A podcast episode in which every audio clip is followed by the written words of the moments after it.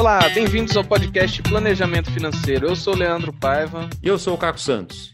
E nesse episódio dessa semana, a gente vai trazer um tema aqui também pedido pelos nossos ouvintes. É, então já fica a dica, se você tem algum, você que te, ouve sempre a gente aqui, tem algum tema que a gente ainda não cobriu, ou que você quer entrar mais a fundo, se tem algum pedido, por favor, interaja com a gente nas, nas redes sociais, né, tá aqui na, na descrição do, do episódio, né, em qualquer plataforma que você esteja ouvindo aqui, tem como entrar em contato com o Leandro, comigo. Por favor, coloque lá o seu pedido, o que você quer ouvir. E a gente tem há muito tempo ouvido alguns pedidos aí aí de para falar de fundos imobiliários, né? Desde que a gente fez o episódio 90 falando de fundos de investimento de uma forma geral, 98 que falou de crédito privado, né? As pessoas falam, legal, Caco, mas o que, que é essa coisa de fundo imobiliário, né? Como é como é que funciona? Tem muita gente, já teve uma onda aí de fundos imobiliários eram uma coqueluche, parecia que era fácil, comprar fundo imobiliário e corre para o abraço, o pessoal ganha dinheiro. Então a gente precisa desmistificar algumas dessas coisas, entender o que está comprando, né? entender o que, que é investimento e como a gente sempre fala fala aqui, a melhor investimento que existe é na própria educação. Então a gente foi buscar lá alguém que é fera no assunto. Demoramos um tempinho aqui para achar alguém que fosse realmente bom, mas bom mesmo, como dizem lá na terra do Leandro. E achamos o Yuri Bieloskorski, que é CGA, cara que tem 12 anos de experiência no mercado financeiro, atuou na Mauá, atuou na 3G Capital, foi responsável lá pela equipe macroeconômica, foi sócio e trader da, da MVP Capital e da, da Busana Investimentos e hoje, na verdade, desde 2017, 2017, ele é responsável pela alocação dos fundos imobiliários da More Invest. Então, é um cara que sabe muito sobre esse assunto. Ele vai falar aqui sobre o fundo de fundos imobiliários também, o melhor do mercado aí, para você também já fazendo um pequeno jabazinho aí do, do Yuri, da More, e vem trazer tudo isso que ele aprendeu aí desde que ele se graduou em economia pela USP, aqui em São Paulo, para falar para você, ouvinte aqui, tudo que você quer saber sobre fundos imobiliários. Yuri, bem-vindo aqui ao nosso podcast. Obrigado, obrigado pela generosa maravilhosa é, abertura. É, acho que é muito, muito, muito mais, mais do que a gente merece. Mas obrigado.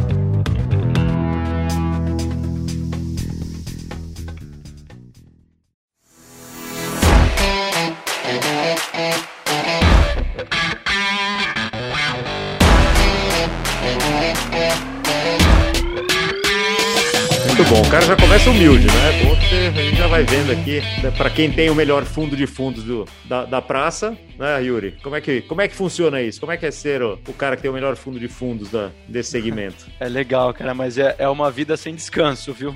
é, assim, a, a, cobrança não, não diminui de você estar tá indo. Assim, a gente tem ido super bem, né, desde o começo do lançamento do produto, mas a verdade é que a, a cobrança ela, ela nunca diminui. Sempre o cotista que entrou por último, o último cotista, ele sempre liga, sempre tenta pegar informação, a gente tenta sempre também ser o mais transparente possível, atender todo mundo e, e assim, cobrança é o que não falta. Então a gente sempre tenta trabalhar aí o máximo que a gente consegue para fazer é, é, tudo funcionar e sempre de olho nos nossos cotistas. Ô, Leandro, parece que mais uma vez a gente tem aquele padrão de que não dá para ganhar dinheiro fácil, né? É incrível, né? Como isso se repete. Pois é, eu tava esperando hoje aí que, que fosse vir uma, uma daquelas de, poxa, é só colocar o dinheiro aqui que você vai ficar rico, mas parece que não vai ser assim, né? É, acho que não é dessa vez.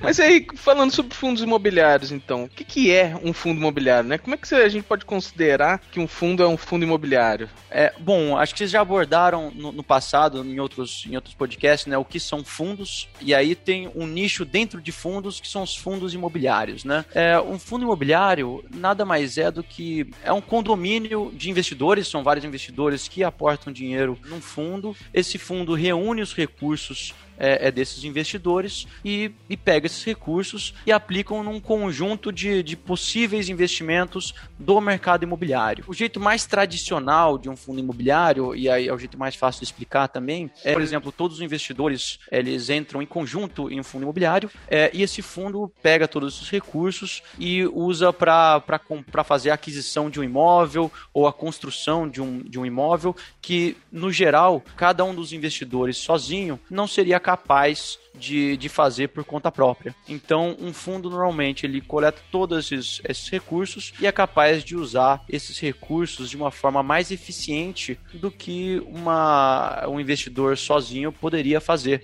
Então, é, é por exemplo, é um dos, dos formas mais tradicionais aqui, né, é que o, os investidores colocam dinheiro no fundo, o gestor do fundo determina quais tipos de ativos, quais tipos de, de prédios ou de ativos imobiliários esse fundo vai comprar ele, ele faz a aquisição desses ativos e esses ativos, no, no, modo geral, eles possuem algum tipo de renda, né? Ou compra um prédio de escritórios, pré, ou ativos residenciais, ou mesmo um shopping center, ou coisas nesse sentido. E todos esses ativos, eles são, em geral, alugados. E a rentabilidade desses ativos vai para dentro do fundo e esse fundo distribui para os seus investidores. E normalmente a distribuição é feita mensal, então quando a gente vê é, fundos imobiliários, a gente fala não, porque o dividendo desse fundo foi tanto, o dividendo daquele fundo foi outro. Isso nada mais é do que a rentabilidade dos ativos que estão dentro do fundo imobiliário sendo distribuído de volta para os seus investidores, para os seus cotistas. Então, assim, de forma bem, bem simplista, é um condomínio de investidores que coloca todo esse dinheiro junto, é contratado um gestor, esse gestor determina quais os, os imóveis que esse fundo vai comprar, ele compra os imóveis e o resultado desses, do aluguel dos imóveis ou da venda dos imóveis ou da renda gerada por esses imóveis é distribuída de volta para os investidores. Então, vamos pensar aqui para quem que serve isso, quem que é o investidor comum de um fundo imobiliário, né? Porque até então a gente no planejamento financeiro muitas vezes se depara com aquele com aquele cliente que fala, puxa, eu não quero ter investimento só em, em mercado financeiro e tal, eu gosto de ver o, o tijolo ali, eu gosto de ter ativo real, então eu compro um apartamento, compro uma casa e alugo isso. No final das contas é um risco parecido, né? Porque é um risco de aluguel, vamos dizer assim, só que você está muito mais diversificado num fundo do que. Então, assim, se eu tenho um imóvel, uh, e ele está alugado, muito bem, eu recebo aquela renda. Se o meu locador resolve ir embora e eu não consigo alugar por um tempão, eu fico não só sem a renda, mas tendo que pagar condomínio, PTU, etc., né? Que é o, que é o risco de ter um imóvel. E na hora que eu tenho um fundo imobiliário, eu diversifico esse risco, daí eu vou ter vários imóveis lá dentro, eventualmente eu tenho. Mas daí tem vários tipos, né? Quais são os tipos de, de fundos que existem? Porque a gente ouve falar dos tijolinhos também, tem uhum. umas nomenclaturas aí também que o, que o pessoal das corretoras, inclusive, consegue, costumam usar com os clientes, né? Perfeito. Deixa eu só complementar o que você falou antes. Por que, que o investidor tem um fundo imobiliário, né? É, é, se ele pode é, é ter um, um, investimento direto em imóveis, se ele pode fazer outros tipos de investimento. É, tem uma série de vantagens em investir em um fundo imobiliário. E eu acho que você mencionou várias delas, né? É, a diversificação dos recursos, você não ter um imóvel só, você ter vários, então você está menos sujeito à, à vacância, né? A seu imóvel ficar vago, você tem os custos envolvidos, etc etc. E além disso, é, acho que é uma última coisa que acho que vale mencionar, é, é a pessoa que compra um investimento imobiliário, ele está comprando é, um investimento gerido por um profissional. E esse profissional, ele fica o dia inteiro dedicado, a, ele tem a formação acadêmica para isso, ele fica o dia todo dedicado a gerir esses recursos e a gerir esses investimentos imobiliários. Então, no geral, quando você investe em um fundo imobiliário, você está investindo na gestão de um profissional. E essa gestão pode ser boa e ela pode ser ruim também. Então, acho que a parte parte mais importante aqui é, é a escolha do, do, seu gestor imobiliário. É, tem que ser um gestor aí que tem a maior preocupação possível com os cotistas, o maior alinhamento possível e está sempre preocupado aí com a rentabilidade dos, dos donos das cotas, que no final são os donos dos imóveis, né? Os cotistas são os donos dos imóveis. Mas, mas qual que é o papel do gestor, então, nesse... O que, que, que o gestor efetivamente faz num fundo imobiliário? O gestor, ele é o responsável pelo, pela tomada de decisão de tudo que... de todos os investimentos investimentos que estão dentro do fundo imobiliário. Então, como que é o mecanismo que funciona, né? Os investidores, eles, é, é, o, o, gestor vem com um plano de negócios, que é a gente quando faz uma oferta do seu fundo para o mercado, né? Quando a gente entra é, nas corretoras, nos agentes autônomos, essa história toda, é, e, e, as pessoas vêm, ah, tem a oferta do fundo imobiliário tal. O que, que é isso? Um gestor fez um desenho de um fundo que ele acha que faz todo sentido que ele acha que é um fundo que é ganhador de dinheiro, que é um fundo que pode dar bons retornos para os cotistas, ele vem com esse plano para a corretora, ele vem com esse plano para os seus distribuidores, né? Falando, ó, oh, pessoal, é, é, o meu plano é pegar os recursos dos meus cotistas de comprar isso, isso e aquilo. E aí ele vem com isso e ele faz um, um roadshow. Como que, que, que é isso? Ele basicamente vai explicar para todos os seus potenciais investidores o que é o fundo e o que ele quer fazer com os recursos as pessoas vão ler esses, é, essa, essa pretensão do gestor e vão decidir colocar dinheiro, comprar cotas do fundo desse gestor ou não. É, quando os investidores decidem comprar as cotas, eles passam a ser é, é investidores desse fundo e estão dando um voto de confiança para o gestor, né? Porque essa, essa que é a verdade. Os cotistas eles dão dando o seu dinheiro na mão do, do, do gestor e esse gestor executa o plano que ele havia dito aos cotistas que ele faria inicialmente.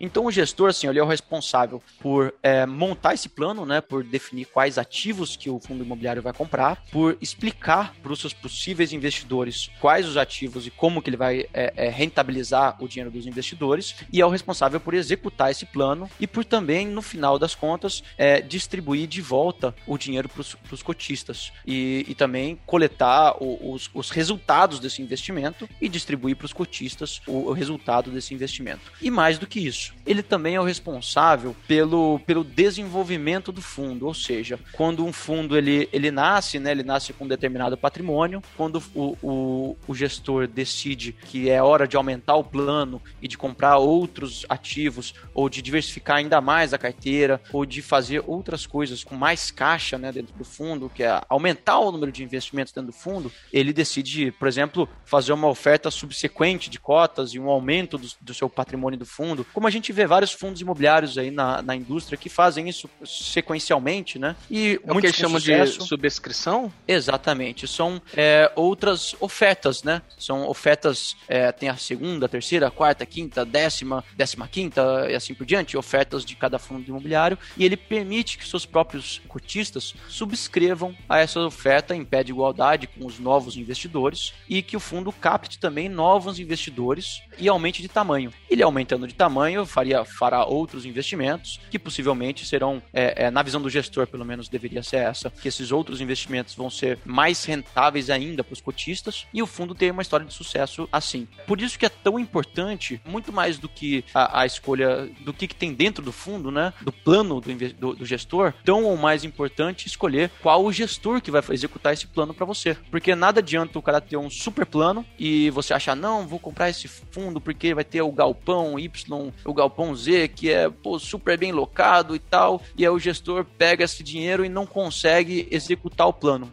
E o fundo dá super errado. Então, assim, é, é super importante o cara, é, é, o gestor ter um bom plano. Então, você analisar o plano do gestor e achar que o cara tem um bom plano para investir o seu dinheiro. E também é ter a confiança em que esse gestor vai conseguir executar o plano e sempre em prol é, é dos cotistas. E a gente sempre pensa do jeito que você falou, do lado positivo, do lado bom, né? Agora, qual que é o risco de você investir num fundo imobiliário? Pode acontecer a seguinte situação, por exemplo, ah, eu, eu sou dono de um shopping, por acaso, sei lá, acontece alguma coisa assim pensada, tipo uma pandemia, e os shoppings não voltam mais não voltam mesmo, aquele lugar fica completamente desalugado e eu tenho de repente, pode acontecer do, do gestor ter que vender aquele ativo e acabar com o fundo. E aí, se eu sou cotista, o que que acontece? Nesse momento. Sem dúvida, é, isso é um risco grande dos fundos imobiliários, né? Os fundos imobiliários têm que ser vistos como um investimento, não é de baixo risco, são investimentos de médio risco, na, na minha visão, são investimentos menos arriscados do que investir em ações,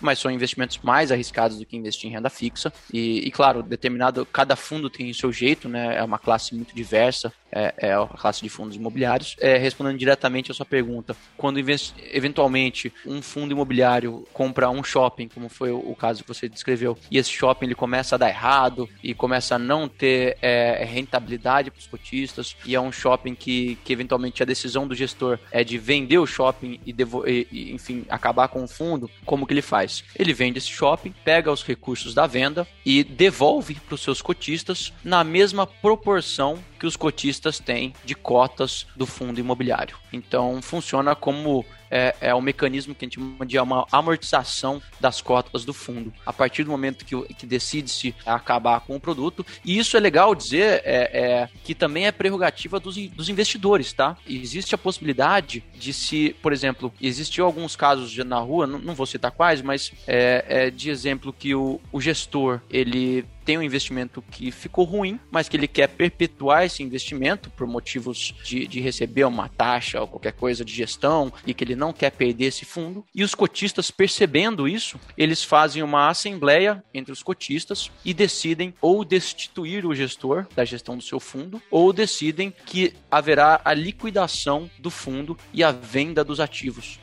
E isso é uma coisa é, é, que não é super comum de ver, mas é uma coisa que está no regulamento de todos os fundos imobiliários, em que, e é importante todo mundo saber, o dono do fundo são os cotistas, não é o gestor. O gestor é alguém contratado pelo cotista para fazer a gestão dos ativos. O cotista, como dono, ele pode fazer uma assembleia, chamar os, os outros cotistas, convencer os outros cotistas de que esse fundo tem que tomar um outro caminho e, eventualmente, liquidar o fundo, vender os ativos, devolver o dinheiro. Isso é uma prerrogativa. E nos casos que os fundos deram errado, foi mais ou menos assim que tudo isso foi resolvido. E também existe uma diferença, igual você estava falando, dos tipos de fundo imobiliário, né? Porque existem vários segmentos, né? Você tem, por exemplo, segmento hospitalar, educacional, hotel, laje corporativa, shopping, né? Eu queria que você falasse um pouquinho desses tipos né, de, de fundos imobiliários. É, até porque não é incomum, né, Leandro? Quando o cliente chega aqui, você fala, ah, o que, que você tem de investimento? Ah, tem o fundo imobiliário. Mas qual? Ah, não sei, é um lá que, enfim, me paga uma renda. E, é um lá que um amigo meu falou que era legal. É, um lá que falou que, pô, pinga lá, todo mês pinga lá uma, uma renda e tal, e não sabe o que, que tem lá dentro. Eu, e daí falar, ah, cara, o que, que você acha do fundo? O que, que você acha de um fundo imobiliário? E como você perguntasse, o que, que você acha de ações, né? Pra mim, eu, eu vejo, Yuri, queria que você comentasse, eu vejo como sendo a mesma coisa. Não dá pra você simplesmente chegar lá e falar, ah, vou comprar um fundo imobiliário. Pega lá, fecha o olho, passa a mão na lista lá, aponta um e comprei aquilo. Assim como você não deveria comprar uma ação simplesmente pelo nome dela, por quem é a empresa. Tem que estudar o que, que tem lá dentro, né? Porque os fundos são muito diferentes, né? Eu acho que tem fundo de único ativo, fundo de vários ativos, os riscos podem ser muito diferentes entre as diferentes classes de, de fundo imobiliário, né? Sem dúvida. É uma classe, como você disse, é uma classe super diversa. Cada tipo de fundo imobiliário tem o seu, é, aquele que eu te falei, né, um plano de negócios, né, tem os seus ativos que, que, que, o, que o fundo compra e que o fundo utiliza os recursos dos clientes para gerar renda. E determinados níveis, de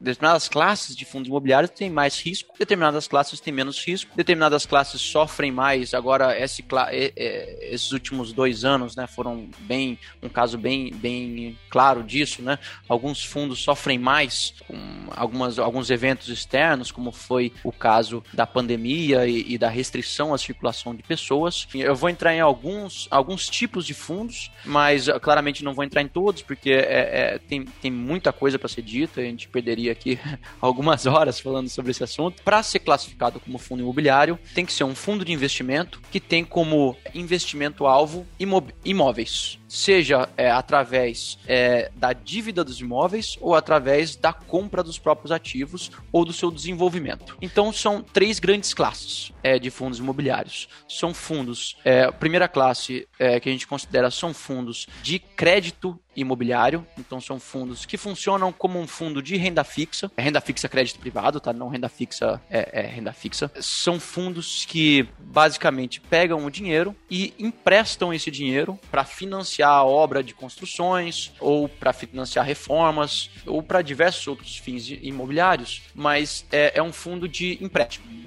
Então, o cotista é, entra no fundo, o, o, gestor pega os recursos do produto e vai emprestar para alguns devedores, e esses devedores pagam um juros mensal para o fundo, e o fundo repassa esses juros para os cotistas, tá? Porque a gente sempre reclama muito do, do preço dos juros das coisas, né? Poxa, vamos pagar juros e tal. A gente pode também usufruir desses juros e recebê-los também, né? Juros é bom ou é tipo... ruim, né, Leandro? Exatamente. Juros é bom, você está recebendo ou você está pagando? Ah, e quando você está recebendo, ele é bom, né?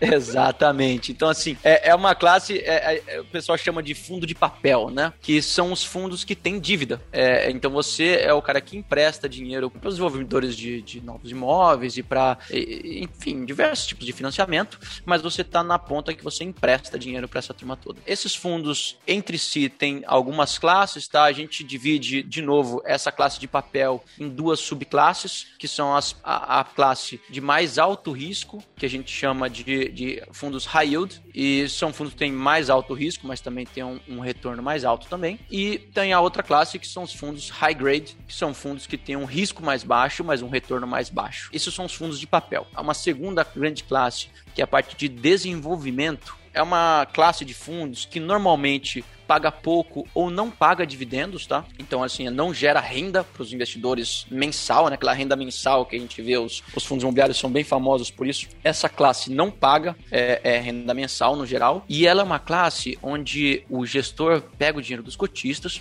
e investe em ativos é, em prédios, em novos ativos em desenvolvimento. O que isso significa? Ele vai, por exemplo, ele vai pegar o dinheiro e entrar numa, numa sociedade com alguns incorporadores para construir um prédio é, do zero. Então, como se fosse comprar a... um apartamento na planta. Exatamente. Tá. Só que ele, ele entra, com, em vez de comprar um apartamento na planta, ele compra é, o prédio inteiro na planta e ele consegue fazer isso basicamente, no geral, tá? Pela metade do preço de, do que algum é, investidor é, é, ou do que algum comprador, pessoa física, faria. Basicamente porque ele é visto como um financiador dessa obra. Então ele e ele, toma o risco, ele, ele, tem um risco muito grande esses fundos, né? Tem o risco do desenvolvimento da obra. Se a obra parar a construção, esse fundo tem um problema. Se eventualmente o, o, os materiais ficam mais caros, se o desenvolvedor do prédio não consegue vender as unidades depois, esse fundo tem problemas, mas são fundos que no geral têm uma taxa de retorno altíssima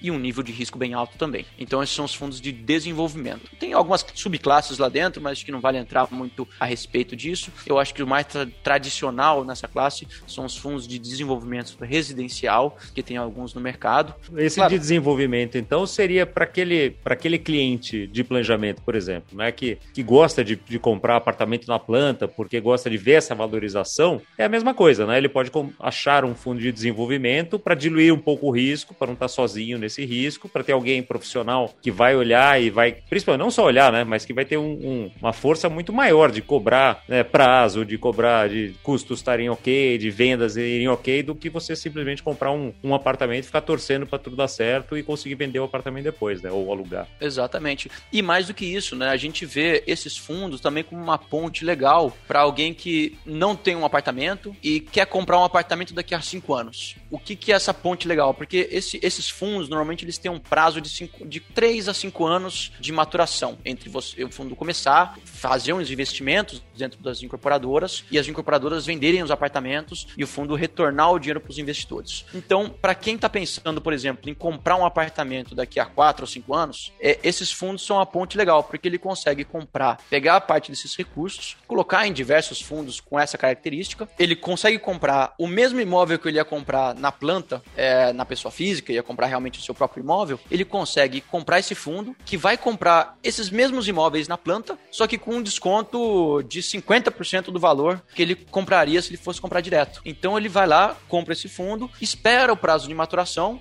Depois de três anos, ele recebe seus recursos, três a cinco anos, ele recebe seus recursos de volta, já com a valorização e com a venda desses seus imóveis na planta, pega esses recursos e aí sim ele compra seu imóvel. É, você entra num pool desses, quando você não decidiu, claro, assim, às vezes você já decidiu que é aquele prédio que você quer e aquilo que você vai fazer mesmo, e você vai lá e compra na planta, pô, super, super legal, também funciona, mas dentro desse, desse escopo, você consegue, assim, quando você acha, ah, sei lá, daqui a cinco anos eu compro meu apartamento. Quando você tem essa ideia na cabeça, você investe nesses fundos, daqui a cinco anos você vai ter o, o preço desses imóveis na sua conta já com essa valorização ao longo desses cinco anos. Então, é uma forma de você se proteger até de uma valorização expressiva no mercado imobiliário. Né? A gente tem vários casos desses, acho que é, é, nos últimos 5, 10 anos nem tanto, mas acho que nos últimos 20 anos tiveram muitos casos assim, né? Que a pessoa foi economizando para comprar o seu imóvel e os imóveis foram subindo de preço e o cara economizava mais e o imóvel subia mais de preço nunca conseguia comprar. É, é quando você faz dessa forma e o imóvel sobe de preço, você estando num fundo desse, você acompanha essa subida de preço e tem uma bela rentabilidade. Então, acho que para planejamento financeiro é, é um instrumento super interessante. Você estava falando sobre o fundo, também o fundo de tijolo mesmo, né? Que é o mais comum. Aliás, daí que vem o nome de fundo imobiliário também, né? Como é que funciona esses que são os mais comuns? Nos fundos de tijolo são divididos aqui em mais ou menos umas sete subclasses e cada, cada uma delas com seu é, com as suas características, né? Então a primeira que é a mais tradicional são os fundos de laje corporativa. É, são fundos que compram ou andares de prédios ou salas comerciais ou mesmo os prédios inteiros comerciais e alugam no geral para escritórios. Por que, que eles são tão tradicionais assim? Porque é um estilo de investimento que dificilmente é, alguém na pessoa física sozinho conseguiria fazer. Então, dificilmente é, um investidor pessoa física, um investidor sozinho, conseguiria ir lá e comprar dois andares de um prédio na Faria Lima. É, seria um desembolso muito grande e um, e um, risco muito grande também, né? Muito concentrado. Então, ele na verdade surgiu como um método das pessoas físicas conseguirem em conjunto comprarem grandes prédios e aí com valores muito bons de negociação. E, e são fundos que basicamente juntam dinheiro, compram prédios comerciais e alugam para salas comerciais, alugam para empresas, alugam para escritórios e assim por diante. Segunda classe também bem tradicional nesse mercado é a classe de shopping center, que também cai na mesma categoria, né? São investimentos que dificilmente uma pessoa física conseguiria fazer sozinha, que esse é bem fácil de explicar, né? O fundo vai lá e compra um, dois, três, cinco, dez shopping centers e, e aluga para os lojistas, pega o resultado disso e distribui para os seus cotistas. Fora isso, tem o fundo de, uh, os fundos de galpões é, industriais, né, os fundos de logística, que são fundos que compram é, centros de distribuição, centros logísticos e alugam para grandes empresas que usam esse, esse tipo de, de mecanismo. Dentro da pandemia, são um tipo de, de, de, de classe de fundo que ganhou muito destaque, né? Porque quando você teve a restrição à circulação, é, você prejudicou muito os fundos de shopping, prejudicou muito os fundos de laje corporativa, porque ninguém ia trabalhar no escritório, mas é, você aumentou muito as vendas online e coisas nesse sentido, as entregas, né? Então foi cada vez mais importante, está se tornando você ter centros logísticos bem posicionados e, e a briga, e, a, e, aí a briga do online, né? Pelo, tanto pelo preço da entrega quanto pela rapidez da entrega, está deixando cada vez maior a procura por bons é, centros logísticos, né? Então são, são fundos que compram esses galpões, alugam para grandes empresas e, e repassam o aluguel para os cotistas. Você também tem a classe de fundos de agências bancárias, são fundos que compram agências bancárias dos, dos bancos, né, e, e, e alugam para os próprios bancos. Essa classe de fundos, ela tem sofrido ultimamente, é uma classe que, claro, com a competição dos bancos digitais, etc., a gente vê cada vez menos agências na, na rua, mas nem por isso é, uma, é um investimento ruim, né? Os contratos com os grandes bancos dos fundos de agências são, são contratos grandes, contratos longos e são contratos bem rentáveis para os cotistas dos fundos e com devedores, que são os grandes bancos, que são bem conceituados em termos de crédito. É, esses são os fundos de agências bancárias. Também tem a, a, classe de escolas, né? Escola, universidade, hospital, que cai mais ou menos na mesma, na mesma categoria. É bem claro, né? Ele compra escola, hospital, universidade, etc., aluga para os próprios operadores e, e, dá o dinheiro para os cotistas. Você tem os fundos de, de hotel, flat, e por último, né, os fundos de hotéis, flats, residencial, que aí também é claro, né? Eles, eles compram um hotel inteiro e dão para o operador, ou compram algumas unidades residenciais, colocam para alugar nesses operadores é, que fazem aluguel de short stay, long stay, online, né? A gente conhece vários e que acabam alugando é, por períodos curtos os apartamentos nas grandes cidades e assim pegam parte desse retorno, pegam parte não, pegam todo esse retorno e distribuem para os seus, é, seus cotistas. Esses são os fundos de tijolo, assim, e no geral, é, é, fundos de tijolo são fundos que, pelo próprio nome, né? O cotista compra o tijolo, compra o imóvel e esse imóvel ele é alugado, ele é, é ele é feito algum tipo de renda com esse imóvel e esse resultado disso é distribuído para os cotistas mensalmente. E aí, falando da, do rendimento médio, como é que funciona isso aí? Eu sei que vai variar, depende do fundo, depende de tudo, mas a gente deve ter uma média ali, né? Do quanto que rende cada um. É importante, e agora eu vou até é, complicar um pouco o assunto, porque quando a gente entra nessa parte de rendimento, falar 5, 7, 8% é muito fácil, mas é, é explicar como que chega nisso é a parte bem complexa, né? E que toma alguns minutos, mas eu acho super importante é explicar um pouco é, de onde vem essa receita, de onde vem esse rendimento começando né, dos fundos de papel. Os fundos de papel, eles pegam os resultados da dívida, que, que emprestam para os determinados é, tomadores dessa dívida e distribuem para os cotistas, tá? Os fundos de papel com menor nível de risco costumam render aí algo entre 5 a 7% ao ano de, de dividendo, tá? Então, o somatório dos dividendos está perto de 5 a 7% do valor investido. É, os fundos de mais alto risco costumam render algo entre 9 a 13, 14% ao ano, os de mais alto risco. É, isso na parte de, de papel, de, de, dívida, né? É importante dizer que esses fundos de, de papel, de dívida, eles pegam normalmente o resultado da, e aí entrando numa série um pouco mais complexa, mas da atualização monetária da dívida. Ou seja, quando ele empresta, ele empresta sempre ou a CDI mais 4, ou a IPCA mais 5, ou a IGPM mais alguma coisinha, e ele pega o resultado total disso e distribui para os cotistas. Então é importante dizer, é, às vezes tem uma falsa impressão, né,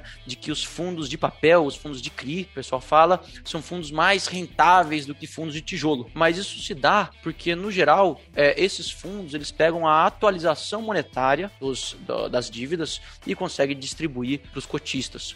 E o contrário acontece no fundo de tijolo. Os fundos de tijolo, é, se você pegar, por exemplo, fundos é, os fundos de tijolo, eu não vou separar todas as classes aqui de novo, mas, é, por exemplo, é, fundos de tijolo de lajes corporativa hoje estão distribuindo aí algo entre 6% ao ano e 8% ao ano. É, os mais agressivos, algo perto de 9% ao ano. E aí, por que, que essa rentabilidade é menor do que a rentabilidade dos fundos é, de papel e de dívida? Porque a atualização monetária fica dentro do aumento de preço dos, dos ativos. Então, quando você é dono do prédio, esse prédio, e aí quem investe em imóveis há muito tempo sabe, né? Normalmente existe uma valorização dos imóveis ao longo do tempo, que costuma acompanhar os índices de inflação. E quando você tem a valorização desse imóvel, o cotista ele é dono de uma fração desse imóvel, por ser cotista do fundo. Mas ele só vê entrar como dividendo o resultado do aluguel desse imóvel, que também sobe um pouquinho, mas a maior subida de preços que tem dentro desse fundo é quando o, o existe uma atualização de preço é, dos imóveis que esse fundo investe e, e um aumento de preço de inflação. Então, assim, só para resumir esse lado, os fundos de papel eles conseguem distribuir a inflação e os fundos de tijolo normalmente eles acumulam a inflação dentro do valor do fundo. Então, não é que você está perdendo essa inflação, você não está recolhendo essa inflação. Essa inflação está sendo ganha pelos cotistas, só que ela fica guardada dentro do valor dos imóveis.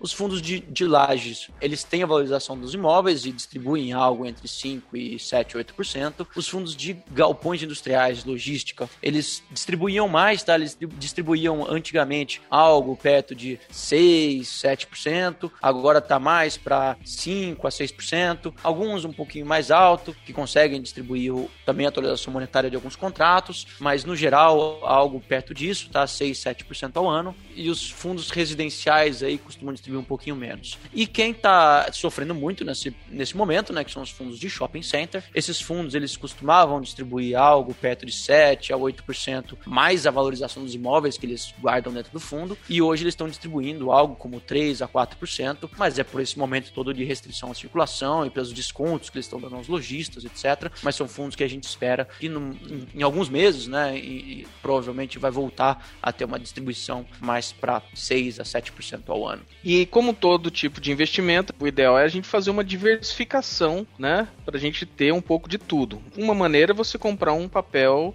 de cada tipo e tudo mais, mas uma outra maneira é você comprar um papel de um fundo de fundos, né? Que aí eu acho que o gestor do fundo faz justamente isso, como por exemplo esse fundo de vocês, o MORE11, né? Que ele é um fundo de fundos, ou seja, você lá dentro você consegue diversificar. Eu tô vendo aqui que, por exemplo, nos últimos 12 meses ele pagou 10% de, de dividendos, né? Que dá aí na faixa quase 0,7% 10% ao mês ali. Então essa é uma, é uma outra maneira de você diversificar também, né? Investir em fundos de fundos. Até porque, né, indo para essa parte mais prática, né, depois dessa aula aqui do que são e como funciona, etc., a estatística que eu vi é que a gente tem quase 600 fundos imobiliários né, listados aí na, na CVM, que eles precisam ser né, uh, registrados na CVM. Tem, se não me engano, aí uns 350, 400 mais ou menos, que são que podem ser negociados na bolsa, é isso, mas bem menos do que isso que tem liquidez. Então tem fundos também que você só compra no mercado primário, né, só direto de quem vende, tem outros que você pode vender na bolsa diretamente, e daí com essa complexidade, é que eu volto na pergunta do Leandro, então. Como é que você, como um gestor de fundo de fundos de imobiliários, como é que você escolhe isso aí? Por que que, eventualmente, alguém, algum ouvinte nosso aqui que quer investir em fundo imobiliário,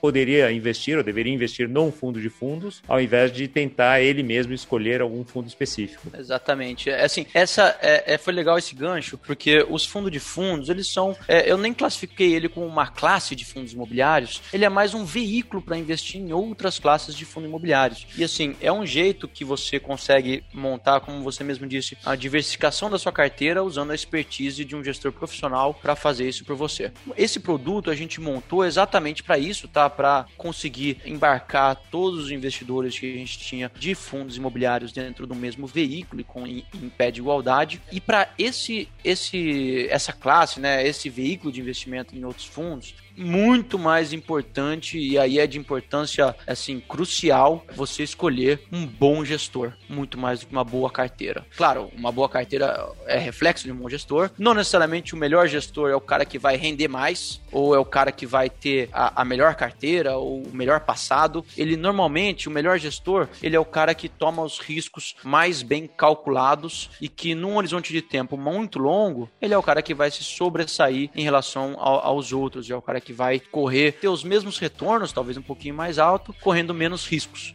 Isso talvez seja uma parte muito importante, que às vezes a gente vê, pô, mas eu consigo fazer a mesma coisa que esse gestor é, comprando A, B e C. Às vezes consegue, mas não por muito tempo. Então é, é importante dizer que a gestão de risco e, e, a minimização dos riscos ao longo do tempo ela acaba sendo super importante é, para uma gestão de uma, de uma carteira de fundos imobiliários. E aí um pouquinho do como que a gente faz a nossa carteira aqui, né? É, já vendendo um pouco do peixe, a gente faz a gestão do, de um fundo de fundos imobiliários, ou seja, a gente é, concentra o investimento dos cotistas com a gente e a gente mesmo monta a carteira de fundos imobiliários para os cotistas. E o que a gente vê, a gente entende que mu muitos clientes são preocupados com a rentabilidade mensal, então a gente mantém é, uma rentabilidade mensal razoavelmente estável dentro do fundo. E mais do que isso, a gente é, se preocupa também com a valorização dos investimentos que a gente tem dentro da carteira e não só é, a distribuição de dividendos, tá? E como isso funciona a gente faz sempre a análise futura, né? A gente entende uma classe, como eu falei agora há pouco, por exemplo, um exemplo clássico disso. A classe de shopping centers sofreu muito na pandemia. Foi uma classe que a gente comprou depois que eles, é, as cotas caíram bastante, que tinha muito espaço ainda para voltar. E a gente conseguiu é, capitalizar boa parte dos ganhos na compra de fundos de shopping, no momento em que ninguém queria fundo de shopping, no momento em que shopping não pagava dividendos e que estava tudo fechado é, e coisas assim. Então, assim, é importante que a gente, a gente basicamente abre a carteira dos fundos, identifica quanto vale de fato é, os ativos que tem dentro dos fundos e consegue ter uma, uma, uma visão de valor. Ou seja,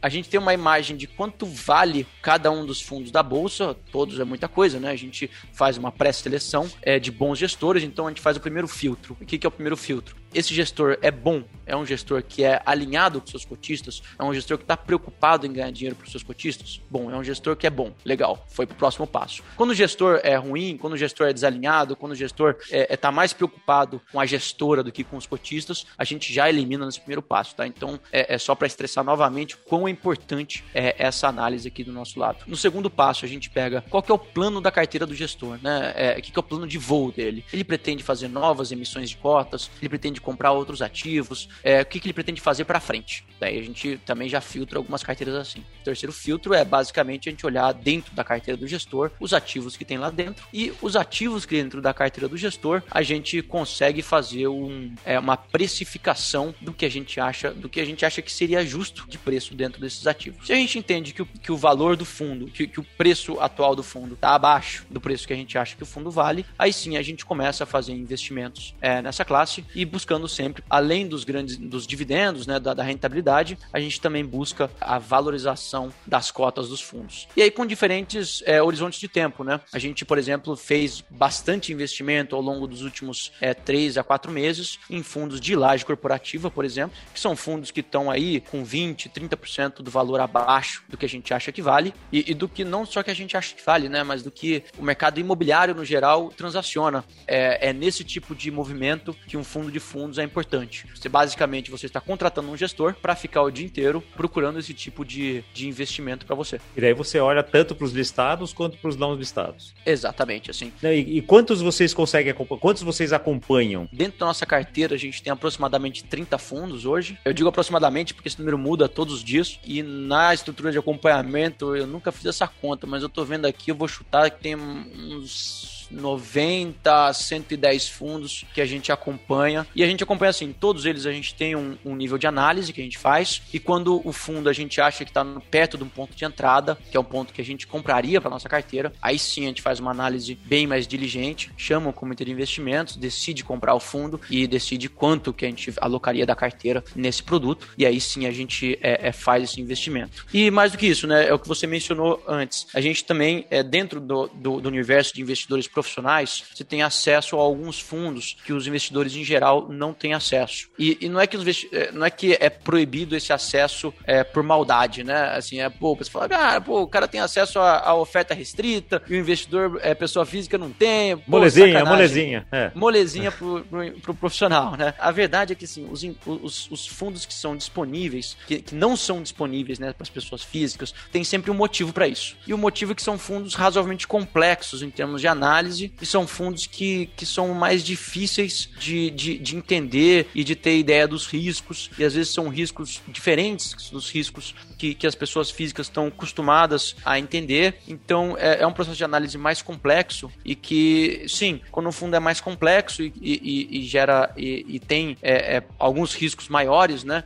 Ele normalmente tem é, é, retornos maiores também. Então, quando a gente analisa um fundo desses que não está disponível para os investidores em geral, está disponível somente para os investidores profissionais, e a gente entende que esses riscos a gente consegue mitigar de alguma forma, ou a gente, ou a gente entende que esses riscos são menores do que o aumento de, de rentabilidade que esse fundo pode ter na nossa carteira, aí sim é um fundo que a gente investe e a gente também vira um veículo né, para os investidores pessoa física também terem acesso a esse tipo de produto, já passando por um filtro de análise nosso. Por isso que eu gosto de pagar um profissional para fazer as coisas, cara. Porque qual é a possibilidade de eu acompanhar 90 fundos do mercado, ter acesso a estudar profundamente? Cara, na boa, paga um profissional, ele vai fazer um trabalho lá, depois você julga o trabalho dele, né? Julga o trabalho que o profissional está fazendo, assim como a gente faz com o médico, com o planejador financeiro, com o fisioterapeuta, qualquer um. Para mim, gestão de, de investimentos é, é, é, isso também. O que você mencionou, Caco, de, de delegar para o investidor profissional, né?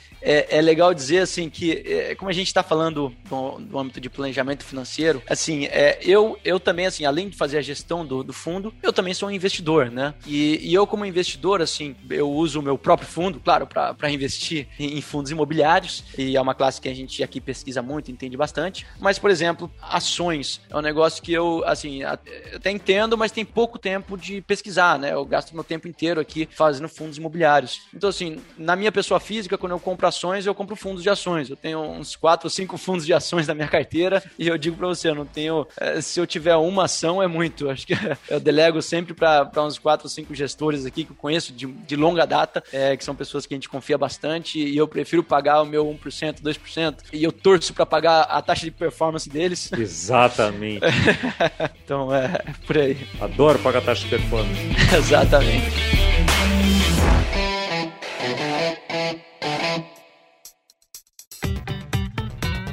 Antes da gente se encaminhar para o final aqui, eu fazer a última pergunta, queria que você contasse para o nosso ouvinte, então, como é que ele faz para investir nesse fundo da MOR, que é hoje o melhor fundo de fundos imobiliários do, do mercado? Claro, acho que qualquer investidor que, que tenha conta em qualquer corretora, na verdade, pode só entrar no seu home broker, você coloca o ticker do nosso fundo, que é MORE11, M-O-R-E 11, ou você liga para o seu agente autônomo, o seu assessor, e, e indica que você é, gostaria de comprar cotas do nosso fundo, e ele vai te dar todo o caminho é, é certinho dentro da corretora de como fazer.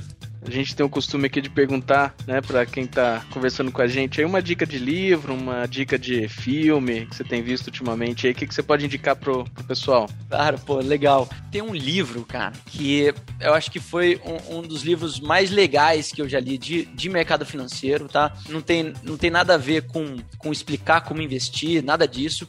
É, é um livro que foi escrito por um ex-profissional do mercado financeiro, narrando mais ou menos o dia a dia dele. E esse foi um cara cara que ele passou é, pela mesa de operações em 2008 do Lehman Brothers bem na época da confusão que teve por lá. Ele é um cara, assim, que escreve super bem. Inclusive, ele, é, ele, ele era da, da, mesa de, de ETFs dentro do Lehman Brothers. Teve toda aquela confusão lá dentro, né? Ele descreve exatamente toda a confusão que teve. E depois disso, ele saiu e virou escritor. Então, assim, é legal que o, o livro é, abriu, assim, um tino dentro dele de, de fazer, de escrever. E ele é um cara que tem todo o conhecimento técnico do mercado, todo o dia a dia dele foi sempre mercado, então, 20 anos no mercado financeiro. E, e depois disso ele saiu e, e realmente virou um escritor. E, e, ele explica toda essa, é, essa grande, esse, esse, grande pandemônio que foi, né, durante 2007, 2008, 2009, até, até a quebra do, do próprio a, empresa que ele trabalhava. O, o livro chama Street Freak, é, Street de rua, né? É, Street Freak. E o escritor chama Jared Dillian. E assim, é, é um negócio que é uma, é uma leitura super dinâmica. E digo mais, esse é um cara que virou um escritor virou um escritor de newsletter. Então, para quem quiser assinar newsletter dele. Ele escreve de um jeito super fluido, super legal, fala sobre economia, fala sobre o mundo, fala sobre um monte de coisa e é super agradável de ler. Tá vendo? Existe vida fora do mercado financeiro também, né? O provinte aqui não. Exato. E provinte que não conseguiu acompanhar aqui, tá no carro, tá no ônibus, tal, não conseguiu escrever aqui, vai na, na descrição do, do episódio que vai estar tá lá o nome do livro, vai estar tá lá exatamente como comprar e tudo mais, assim como todos os episódios que a gente comentou aqui, os dados de contato, como achar o Yuri, como acessar a More, né, saber como é que compra lá o, o More 11, que é o fundo dele. Então vai estar tá tudo explicadinho lá, na, na, como sempre, aqui na, na descrição do episódio. Yuri, super obrigado. Obrigado por todo o teu conhecimento, por essa aula aqui de fundos imobiliários e tenho certeza que nossos ouvintes vão curtir demais. Obrigado, agradeço imensamente o convite. Espero o próximo. Muito bom. E para você ouvinte, fica o convite aqui para contar para seus amigos, dizer para gente o que, que você achou, contar para gente aqui, interagir nas redes sociais, o que, que você é, entendeu disso aqui, se você tem mais perguntas, quer, quer outros episódios sobre esse assunto, sobre outros assuntos. Né? A gente gosta de fazer esse conteúdo para você. Então, até a próxima semana.